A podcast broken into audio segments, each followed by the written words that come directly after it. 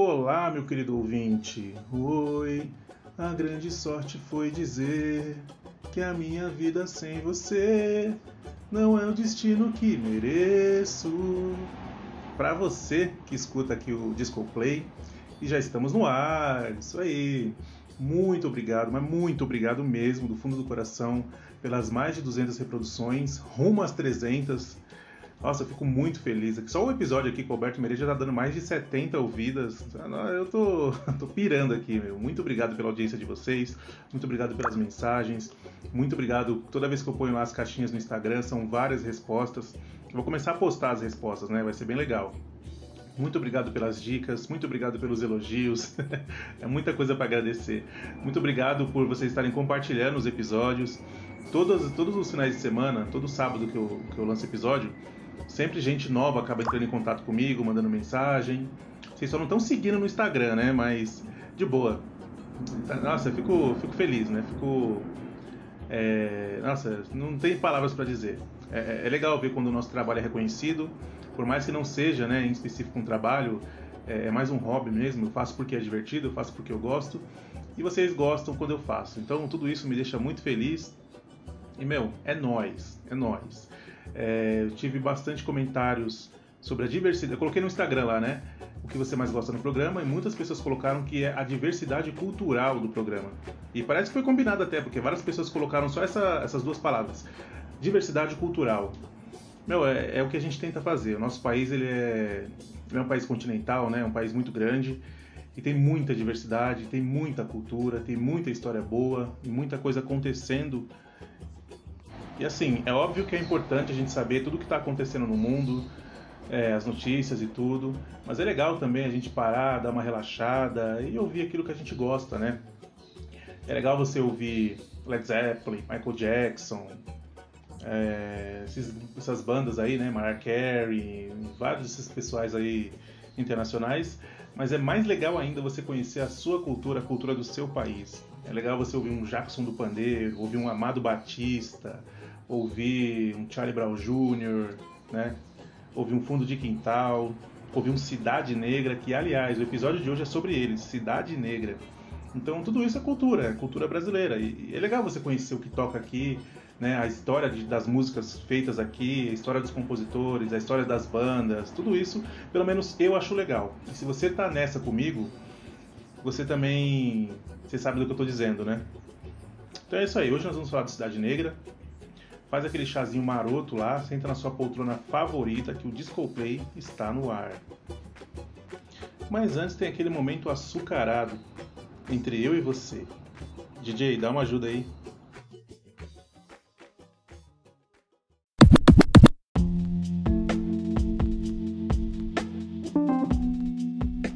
Tem dias que acordamos e contemplamos a criação, e observamos que o tempo está chuvoso, escuro e frio. E mesmo nessa intensidade de não haver cor, contemplamos a sua beleza, como o vento que ecoa com mais força e ouvimos a sua bela música. O silêncio é a sua canção, que fala na nossa alma. O que eu quero dizer é que gosto é algo subjetivo e por isso não é possível discussão. A beleza está nos olhos de quem vê, o que para alguns não há beleza, para outros há toda a beleza do mundo. O dia pode estar mais feio possível para alguns, mas para você pode ser o mais lindo da sua vida.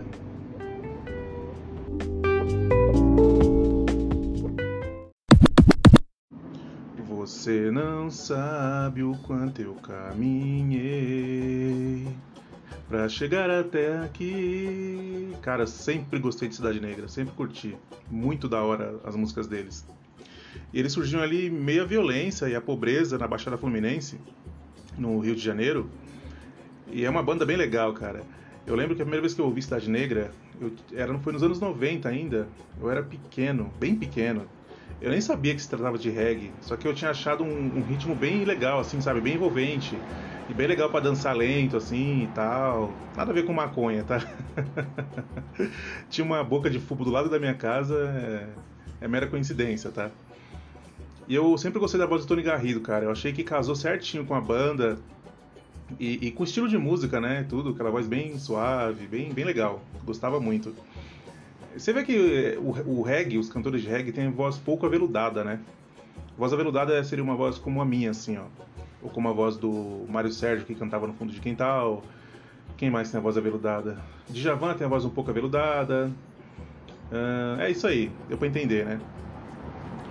É... Então, eles surgiram lá no, no, Rio de Janeiro, né, na Baixada Fluminense. E os integrantes da banda são o Da Gama, o Bino, o Farias, o Lazão e o Ras Bernardo. Acho que é Ras Bernardo, assim que se fala, né? Então eles se juntaram e tudo começou com uma questão de fé. Tudo começou na igreja, na verdade.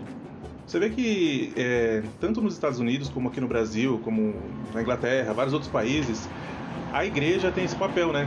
Tem esse feeling com lançar novos artistas, né? Não que a igreja busque isso. Aqui na igreja tem muitos grupos de louvores e a pessoa ela perde a vergonha de falar em público e de cantar em público na igreja porque tem lá os grupos e tal, e geralmente os solos são divididos, né, entre um e outro, e aquela pessoa que é mais inibida acaba pegando, começando a cantar no coral, vai, vai se desenrolando, e depois acaba pegando um solo, e aí se descobre um talento para cantar, se descobre um carisma, né, com o público e tal. E aí já era, filho, dali pro mundo, né? A pessoa acaba ganhando o mundo. Vários cantores começaram assim, como Ray Charles, Michael Jackson, Whitney Houston, um, James Brown, vários. Aqui no Brasil também vários. Tem o a Joelma do Calypso. Quem mais começou na igreja aqui no Brasil? Aqui eu não, não manjo muito de biografia de cantores brasileiros. Eu tô começando agora, na verdade, né? A, a, me interessar mais, assim. A gente acaba lendo mais coisa de cantores internacionais, mas a nossa cultura é muito rica e tem muita coisa boa pra gente aprender.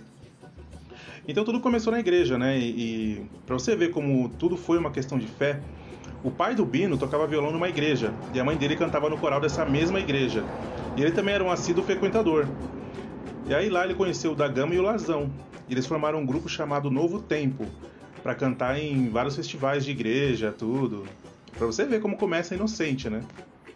A igreja tem esse papel também com muitos é, instrumentistas, né? A pessoa entra para a igreja, não sabe tocar nada, acaba se envolvendo com o pessoal do louvor ali, aprende a tocar um violão, aprende a tocar um pandeiro, uma bateria, um teclado. E aí acaba se, se desenvolvendo um. Não se desenvolvendo, né? às vezes a pessoa já tem um talento nato para isso e não sabe. Isso acontece em muitas áreas com muitas pessoas. A pessoa já tem um talento para alguma coisa, só que ela mesma não sabe desse talento, até ela começar a, a utilizar esse talento. E aí se descobrem vários. Tem um guitarrista muito conhecido, é um dos melhores, que ele faz um solo monstro, só que eu, não, eu esqueci o nome dele. Ele começou na igreja também. Tem aquele Juninho Afran, né, que tocava na oficina G3. Eu não sei se ele tá lá ainda. Oficina G3 é uma banda gospel. É um dos melhores guitarristas do Brasil. É o talento da igreja. então, ó, em, mil, em 1993, não, em 1983, 1983, com a entrada do Bernardo, surgiu o Lumiar, que foi o primeiro nome da banda, né? Antes de virar Cidade Negra. E eles tinham muito em comum, né? É, começa assim, um grupinho de amigos. E além de, da igreja, o que eles mais tinham em comum também era a paixão pelo Bob Marley, por reggae, né? Eles também gostavam de alguns, alguns cantores brasileiros, como Tim Maia, gostavam muito de funk soul dos anos 70 e grandes clássicos do rock, como Led Zeppelin e vários outros aí, né? Scorpion, vários outros. É, e, e, dessa junção de estilos saiu aquele som inconfundível do Cidade Negra. Aí mudaram o nome para Cidade Negra. Aí deslanchou. Em 2008, infelizmente, o Tony Garrido saiu fora da banda, né? E aí entrou o Alexandre Massal, que foi ex-vocalista de várias outras bandas, como. Ele é mineiro, né? Ele foi vocalista do Berimbau e do Preto Massa. Não sei, vocês devem, devem conhecer aí. Ainda mais se você for mineiro, você, provavelmente você conhece. E a banda nunca parou, nunca deixou de fazer sucesso, né?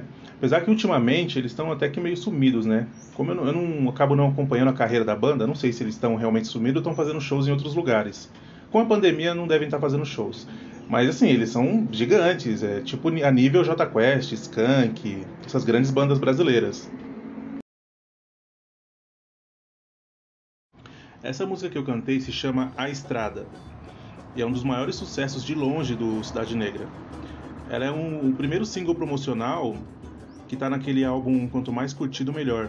Ela foi composta por Tony Garrido, Bino Lazão e da Gama em 1998. É, os caras da banda ali, né? Ela tem uma letra que fala muito de superação de obstáculos e, e, acabou sendo uma das músicas mais tocadas em formaturas e em casamentos no Brasil nos anos 90. Lembra do clipe? Sabe onde eu vi o clipe dessa música? A primeira vez que eu vi foi na MTV, que tinha vários clipes de várias músicas e tal.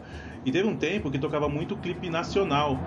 E aí eu vi esse clipe, né, que era uma mistura de imagens reais com animação. E foi um dos clipes também mais tocados, né? Tipo, no começo dos anos 2000 ali, né? 99, 2000, por aí. Eu era pequeno, mas eu lembro. eu lembro porque eu já assisti a MTV nesse tempo. E foi através da MTV que eu conheci várias outras bandas. Aquela Gorillax. É... Qual outra que eu vi no MTV? Ah, a primeira vez que eu vi um clipe do Jorge Versilo foi na MTV também. Que foi o... Aquela cidade, bate... a saudade bateu, foi que nem maré. A cidade bateu é osso, hein? é que eu tô com a mente no Cidade Negra. Tinha um programa na MTV que chamava Luau MTV. Eu acho que era todo, todo ano, né, que tinha, era mais, mais ou menos um festival, assim. Eu lembro que a banda Charlie Brown Jr. tocou essa, essa música, A Estrada, no, em 1999, no, ou foi 2000, não lembro. Mas tocou essa música aí lá no, nesse programa. Foi muito legal, né, e tal. O Charlie Brown nem era conhecido ainda. E tem uma cantora mineira chamada Regina Souza, que gravou também essa música no álbum dela Outono, de 2008, que ficou bem legal também. Recomendo para você verificar a versão da música dela. Em 2002, a convite da MTV, o Cidade Negra lançou um projeto chamado Acústico MTV, que é um projeto de CD e DVD. Lembrando que o primeiro Acústico MTV da história foi do Arte Popular no ano de 2000, primeiro grupo de samba a gravar um acústico, né? Só para deixar registrado aí. Esse acústico do, do Cidade Negra, ele foi produzido pelo Liminha e pelo pelo Paul Ralphs. Paul Ralphs, acho que é isso, acho que é assim que se pronuncia o nome dele. É, e o álbum era uma coletânea de grandes sucessos, né, as músicas mais antigas, com músicas novas. Então era uma mescla. Eles também fizeram várias versões de algumas músicas internacionais e teve a participação do Gilberto Gil, cantando uma música que é dele mesmo, inclusive. É a música Extra. Em 2006, eles comemoraram 20 anos de carreira e aí eles lançaram um CD duplo. Era um, foi um CD e DVD, né? Com 18 músicas. É, tinha sete inéditas, entre elas estava aquela é, Bamba, tava é, O Paraíso Tem um Tempo. O Paraíso Tem um Tempo Bom, né? Acho que é assim o nome da música. E teve participações do Lulu Santos e dos Paralamas de Sucesso. Esse DVD bombou demais, né? As músicas novas fizeram bastante sucesso. Meu, o Cidade Negra é top. Ah, tem um fato legal aqui que eu esqueci de falar. Depois de ficar quase dois anos e meio fora da banda, em 2011 o Tony Garrido retornou para fazer shows junto com a banda e tal, mas a volta oficial dele só aconteceu em 2012. Aí eles lançaram o álbum Rei hey Afro, foi lançado em março de 2013. Eles têm uma ligação muito grande com o Gilberto Gil. Eu não sei se é padrinho da banda, sei lá o que, que acontece. Ó, em 2017, no Rock in Rio, eles apresentaram no palco um tributo a Gilberto Gil, né? E, e, o nome do show era Cidade Canta Gil. Era um álbum, era um projeto lá, na verdade, um especial que eles estavam lançando em homenagem ao Gilberto Gil. Cara, eu acho muito legal essas homenagens em vida, né? Porque muitas vezes, muitas vezes, não, direto, o pessoal espera a pessoa morrer para fazer homenagem. Sendo que depois que a pessoa morreu, ela não pode desfrutar da homenagem. O legal de ser homenageado é você poder desfrutar. Que importa te homenagear depois que você já morreu? Você não vai estar aqui para ver nem nada, pô. né? E em janeiro, eles lançaram um, um single, né, uma música chamada Abrir a Porta. Essa música é do Gilberto Gil e do Dominguinhos.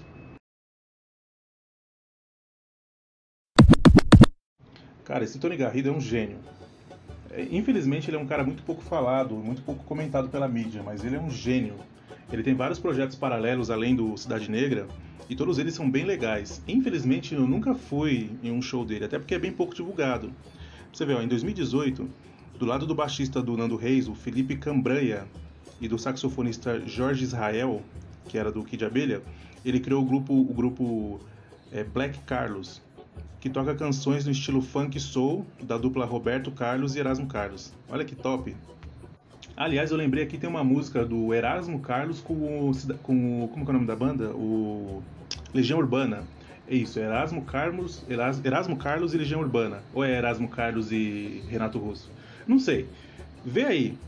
Essa música é legal, o nome da música, se eu não me engano, é A Carta. Essa música é, é top, tem aquele jeito brega do, do Erasmo Carlos com a genialidade do Renato Russo. Meu, fica bem legal. O Brasil tem muita coisa boa, você que não gosta. E ele também é ator. Lembra que eu falei no começo aqui que ele fez um filme chamado Orfeu e tal? Eu tinha falado Morfeu, mas é Orfeu. É, ainda em 2018, ele iniciou um projeto chamado Noites de Orfeu, que para ele é como se fosse a realização de um sonho antigo e tal. Nesse projeto, ele conta a história da amizade, da amizade e parceria entre Tom Jobim e Vinícius de Moraes, né, que se conheceram para criar o musical. É, é muito legal, né? É, o filme, né? O musical é originado pelo filme. E tem toda a história lá. A história é bem comprida, não vou contar aqui, até porque eu não, não conheço exatamente todos os pontos da história, mas é bem interessante. O filme Orfeu é muito legal. Eu não sei se está em algum streaming, deve ter no YouTube, sei lá. Dá uma pesquisada aí. E tem esse musical também que é bem legal, que eu também recomendo para vocês. Olha só, dicas culturais aqui. Ele também é formado em fisioterapia. Olha que inusitado, né? O cara é cantor de reggae formado em fisioterapia. Na verdade, a gente que tem esse hábito de ficar botando rótulo nas pessoas, né? Mas as pessoas não, não deveriam ter rótulos. As pessoas são o que elas são, né? E já era.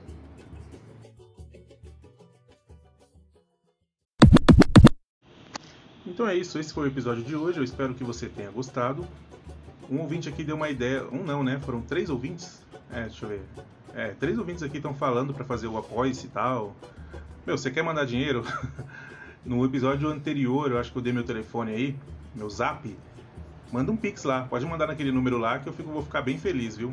Mas eu não vou fazer apoio-se não, porque eu acho que o que faz isso aqui legal, o que faz isso aqui diferente é, é, o fato de ser espontâneo, né?